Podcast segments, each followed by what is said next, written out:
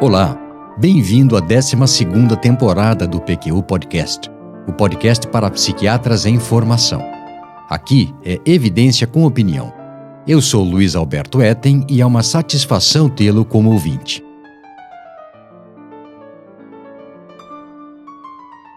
Nesse episódio do PQU Podcast falaremos sobre o tratamento personalizado de pacientes com transtorno bipolar. Os que já escutam o nosso podcast sabem que, por tratamento personalizado, não nos referimos à abordagem direcionada por testagem farmacogenética, cuja utilidade clínica ainda é questionável, mas sim ao verdadeiro sentido de personalizado, ou seja, sob medida para a pessoa que apresenta o transtorno mental e de acordo com as características clínicas do quadro psiquiátrico que ela apresenta. As informações contidas em artigo especial da World Psychiatry de outubro de 2022, intitulado A Caracterização Clínica de Paciente Adulto com Transtorno Bipolar com o intuito de personalização do manejo, que comentarei criticamente, nos servirão de guia para a personalização do atendimento e do encaminhamento terapêutico dos pacientes com transtorno bipolar.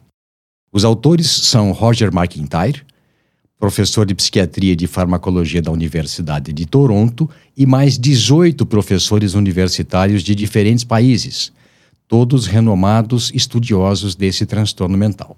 O PQU Podcast, não custa lembrar, é uma iniciativa independente do Vinícius e minha que hoje conta com a colaboração da Maria Clara Faleiros, de Tiago Apolinário e de convidados na produção de conteúdo. Sua gravação é feita no estúdio Vira Disco onde o Breno Vettorassi é responsável pela captação e edição final.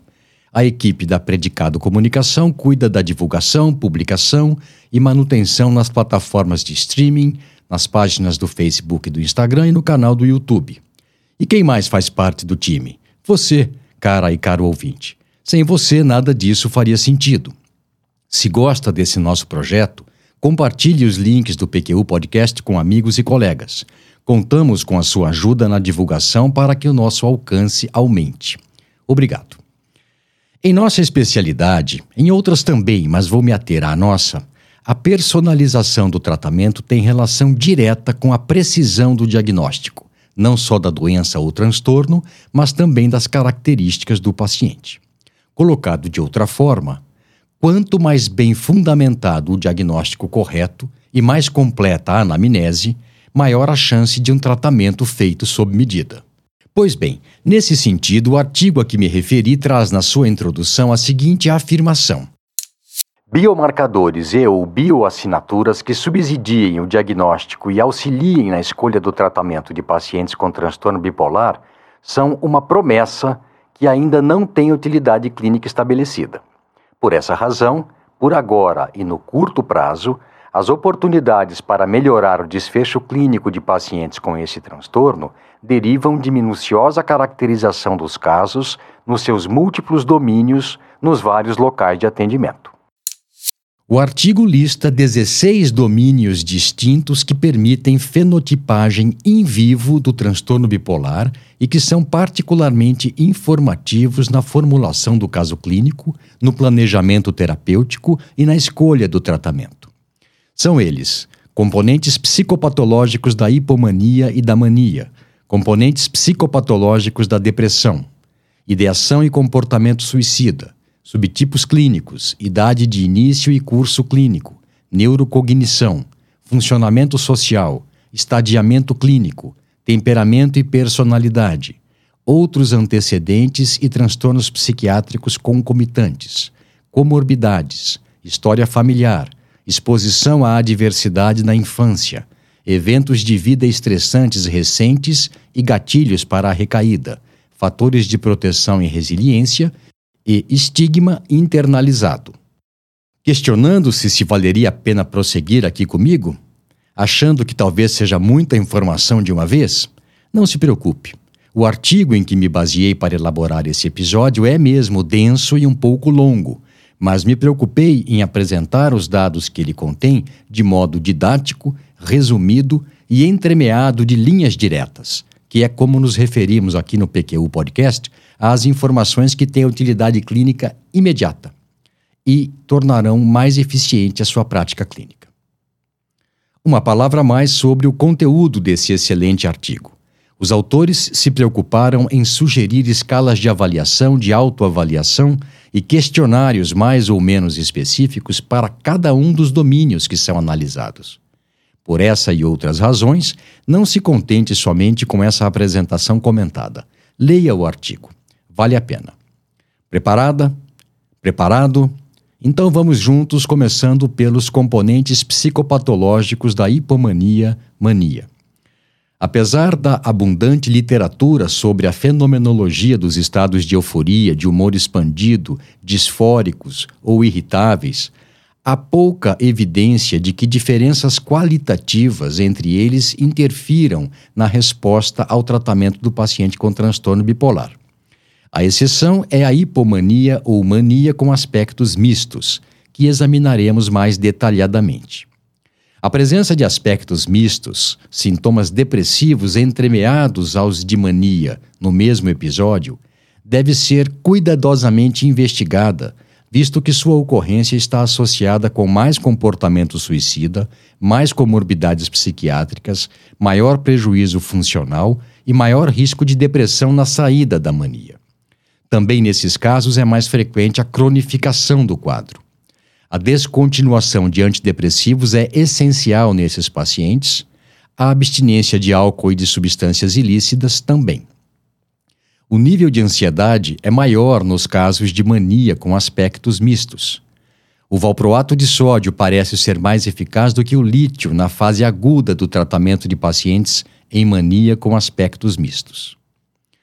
Alguns aspectos, alguns outros aspectos da fase de mania são relevantes e devem ser observados por ocasião da caracterização do quadro clínico.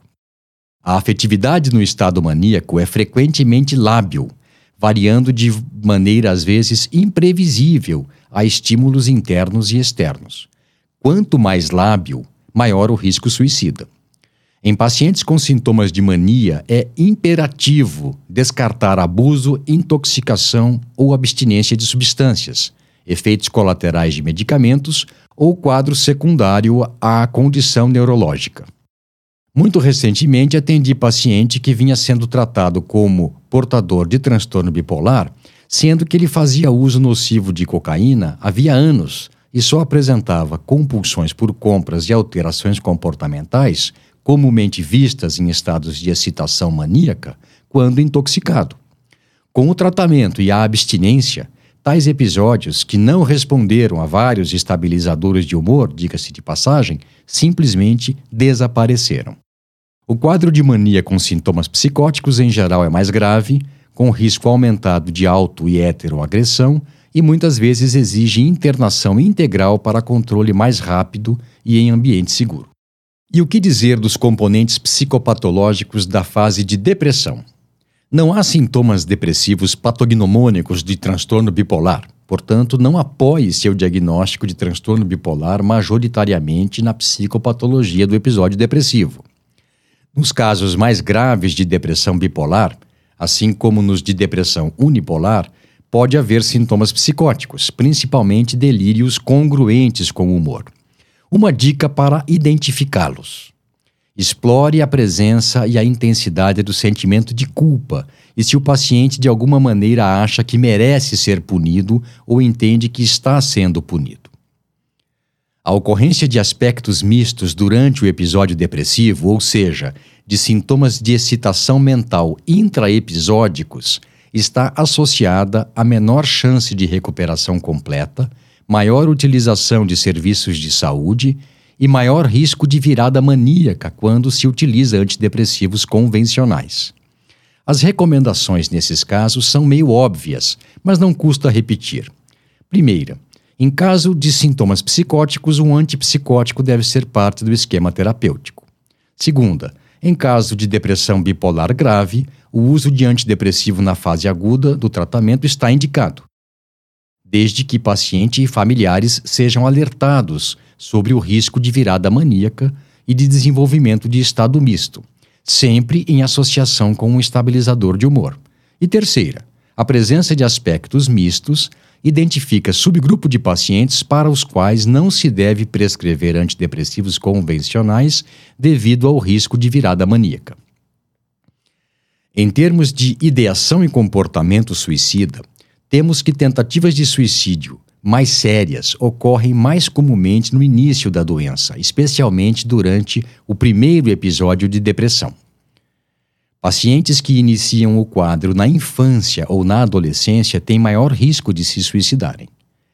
O período que sucede uma internação hospitalar é especialmente arriscado e por isso deve ser acompanhado de perto. Lembre-se também de que alguns fatores sociodemográficos têm relação com risco maior de suicídio: pouca idade ou idade avançada, isolamento social, ser solteiro ou divorciado, história de abuso na infância, antecedentes familiares de transtorno mental, exposição a tentativas de suicídio ou suicídios, perda traumática de familiar, saúde precária, desemprego e problemas financeiros. Independentemente da caracterização clínica ou sociodemográfica, ideação e comportamento suicida devem ser investigados em todos os pacientes com transtorno bipolar, tanto na primeira consulta quanto nas de seguimento.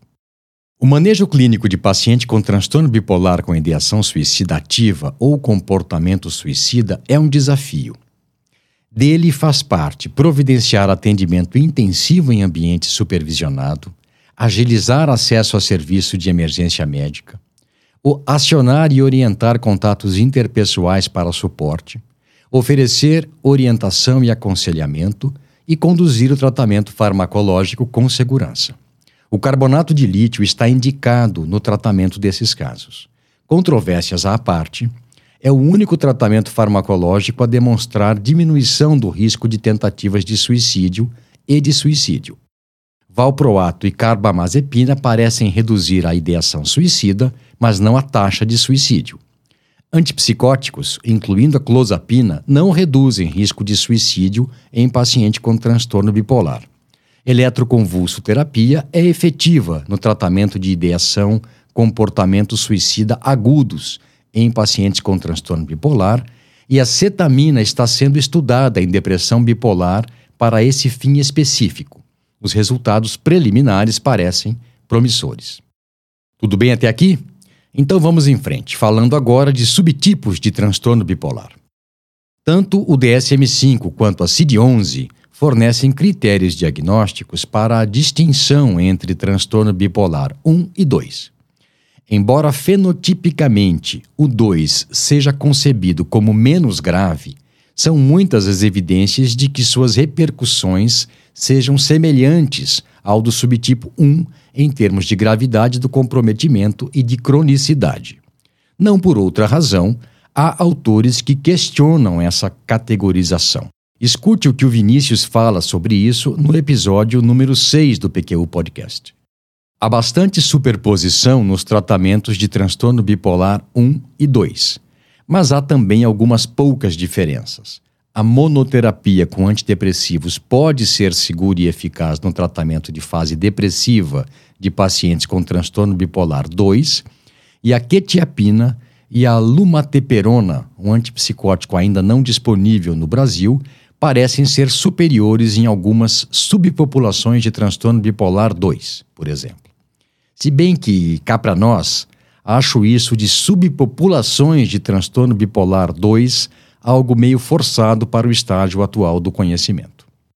A idade de início dos sintomas e o curso do transtorno bipolar têm implicações na resposta ao tratamento e, consequentemente, precisam ser levadas em conta quando se pretende instituir tratamento personalizado para um paciente com esse transtorno de humor. Mais de três quartos dos casos de transtorno bipolar exibem os primeiros sintomas antes dos 25 anos. Quanto mais precoce o início do quadro, maior a prevalência de apresentações mistas ou de ciclo rápido, maior o número de casos na família e de comorbidades com abuso de substâncias, maior a frequência de tentativas de suicídio e pior a resposta ao tratamento. A identificação de pacientes com transtorno bipolar de ciclo rápido, definido como quatro ou mais episódios agudos de depressão ou mania nos últimos 12 meses, É clinicamente relevante porque esse curso, em geral, está associado a maior ocorrência de apresentações mistas, de ideação e comportamento suicida, de comorbidade com abuso de substâncias, de virada maníaca com antidepressivos, de maior prejuízo psicossocial e de pior resposta ao tratamento medicamentoso. Também é contraindicado prescrever antidepressivos convencionais ou psicoestimulantes para esses pacientes, pois tais medicamentos podem acelerar a ciclagem do quadro deles não há evidências de que carbamazepina ou valproato sejam mais eficazes do que o lítio em casos de transtorno bipolar de ciclo rápido. Outro aspecto clinicamente relevante do curso do transtorno bipolar é a polaridade predominante dos episódios, definida como sendo maior do que 2 para 1, um, seja de episódios de depressão, polaridade depressiva predominante, ou de mania, polaridade predominante de mania. Os correlatos clínicos de quadros de transtorno bipolar com predomínio de episódios de mania incluem sexo masculino, maior duração da mania, sintomas de mania residuais, eutimia mais longa entre episódios, temperamento ciclotímico ou hipertímico, irritabilidade e prejuízo cognitivo. Em contrapartida, nos casos de transtorno bipolar com predomínio de episódios de depressão, os correlatos clínicos são sexo feminino, subtipo 2, relação com eventos traumáticos, mais episódios mistos, maior número de episódios depressivos anteriores e sintomas depressivos residuais. Em cima disso, temos que o lítio é mais eficaz na prevenção e no controle de episódios de mania, enquanto a lamotrigina seria mais eficaz na prevenção e controle de episódios de depressão bipolar. Não existem evidências que indiquem eficácia preferencial de outros medicamentos de acordo com a polaridade. O funcionamento social também deve ser levado em consideração na personalização do tratamento do paciente com transtorno bipolar.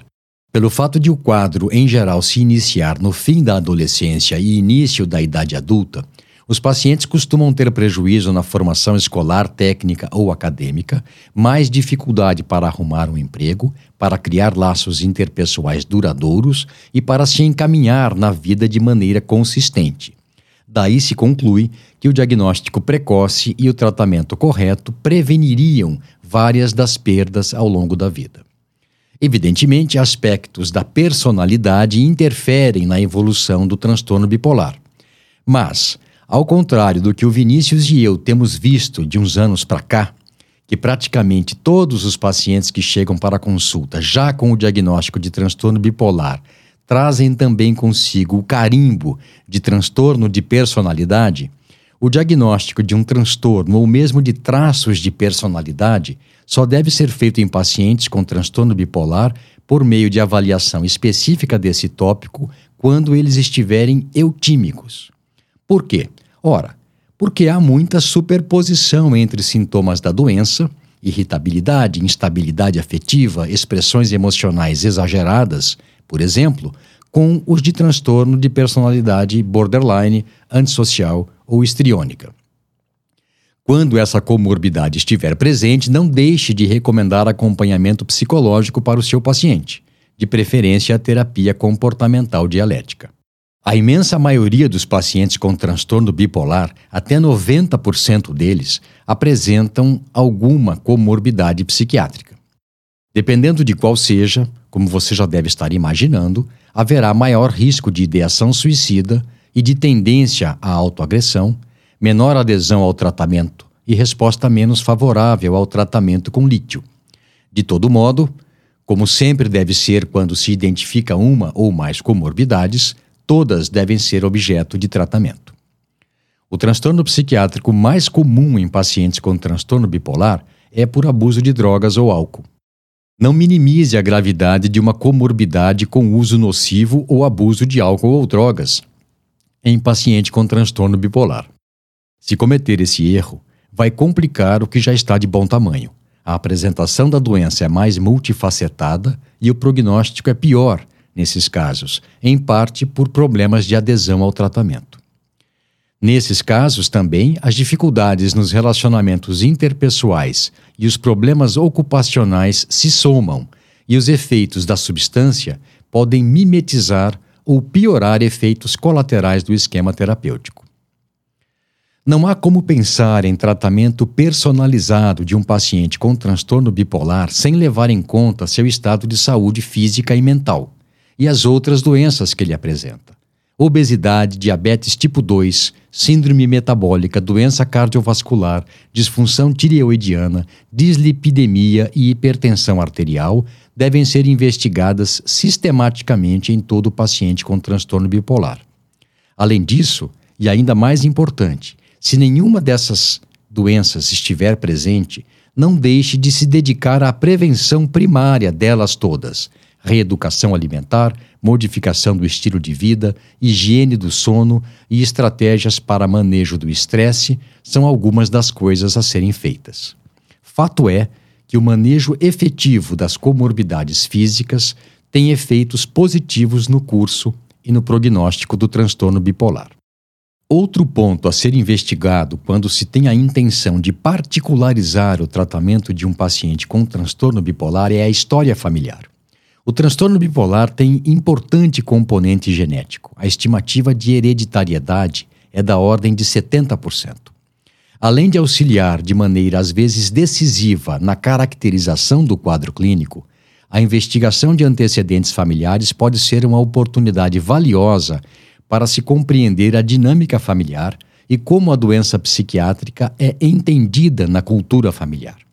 Se você pretende extrair algo da exploração dos antecedentes familiares efetivamente útil para o raciocínio clínico, diagnóstico e terapêutico de algum caso de transtorno bipolar, ela deve abordar o diagnóstico específico de parentes, histórico de condições psiquiátricas comórbidas, histórico de doenças comórbidas, caracterização da resposta aos tratamentos realizados por familiares, incluindo efeitos colaterais, e, se houver antecedentes de transtorno bipolar, quais seriam os aspectos distintivos desses quadros? Havia sintomas psicóticos, ciclagem rápida ou características assim? Tão importante como, ou até mais importante do que experiências de abuso na infância, são a ocorrência de eventos estressantes recentes e a identificação de gatilhos para recaídas. São robustas as evidências de que estressores presentes em vários setores da vida, interpessoais, econômicos, ambientais, profissionais, culturais e sociais, interferem na apresentação, no curso e no prognóstico do transtorno bipolar.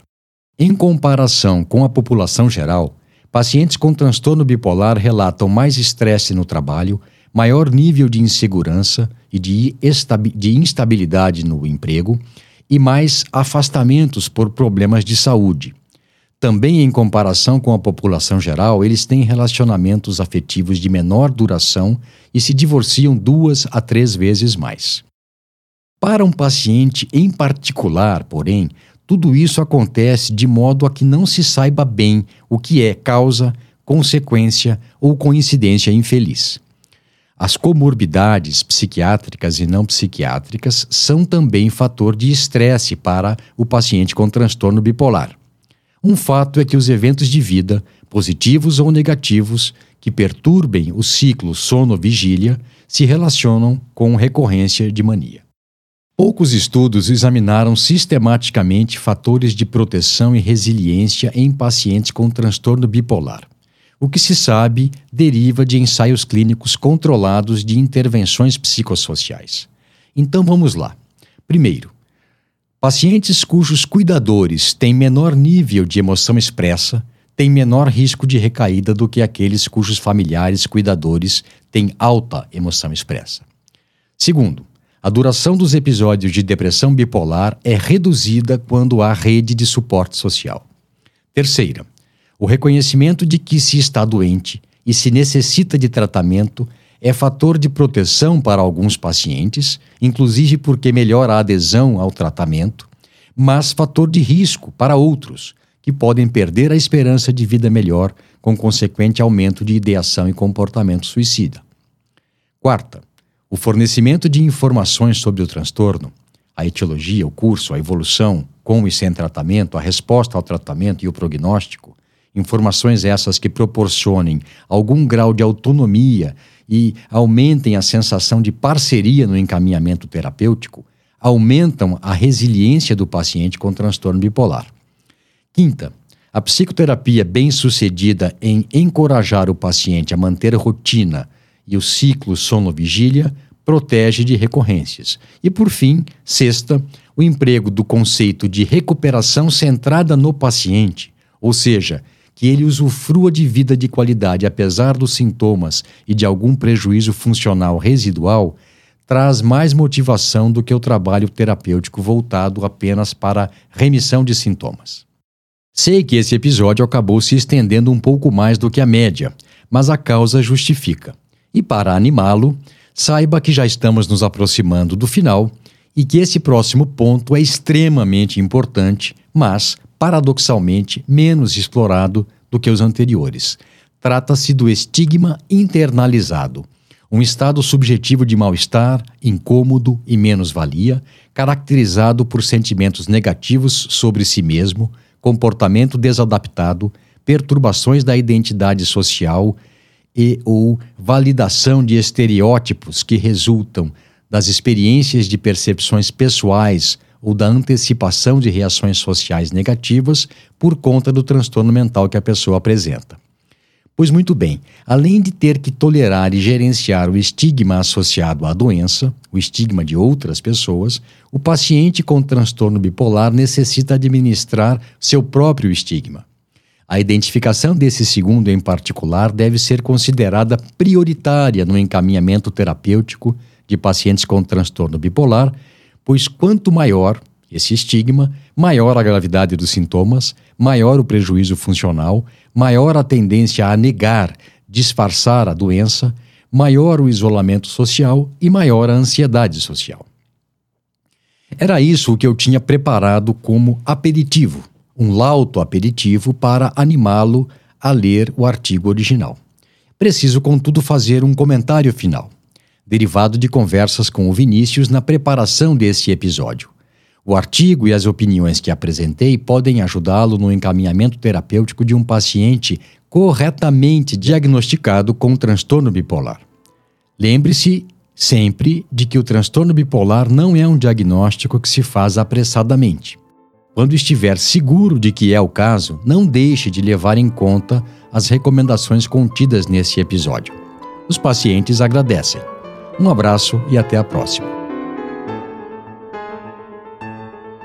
Você ouviu mais um episódio do PQU Podcast. Acesse nosso site pqpodcast.com.br, onde encontrará todos os episódios já publicados, com as respectivas referências, organizados por data, autor e sessão. Também estamos no Instagram e no YouTube. Agradecemos sua atenção.